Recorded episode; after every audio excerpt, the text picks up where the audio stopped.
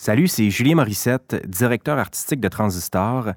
Et aujourd'hui, j'aimerais vous inviter à découvrir un balado que je réalise pour la Fabrique culturelle de Télé-Québec en collaboration avec Transistor. Ça s'appelle Signal Nocturne. Il y a une nouvelle saison qui commence le 12 novembre. Chaque vendredi soir, je m'installe sur les berges de la rivière des Outaouais et je reçois des artistes qui viennent discuter, réfléchir et présenter leur travail.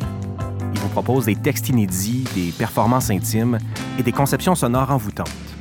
C'est l'occasion de plonger dans l'univers d'artistes de partout au Québec, issus de la littérature, du théâtre, du cinéma et de la création sonore et musicale.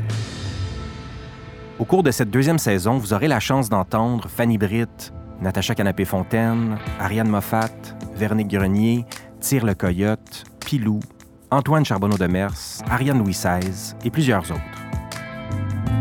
Vous donne rendez-vous chaque vendredi soir dès le 12 novembre sur lafabriqueculturelle.tv ou abonnez-vous dès maintenant à Signal Nocturne dans l'application de balado de votre choix.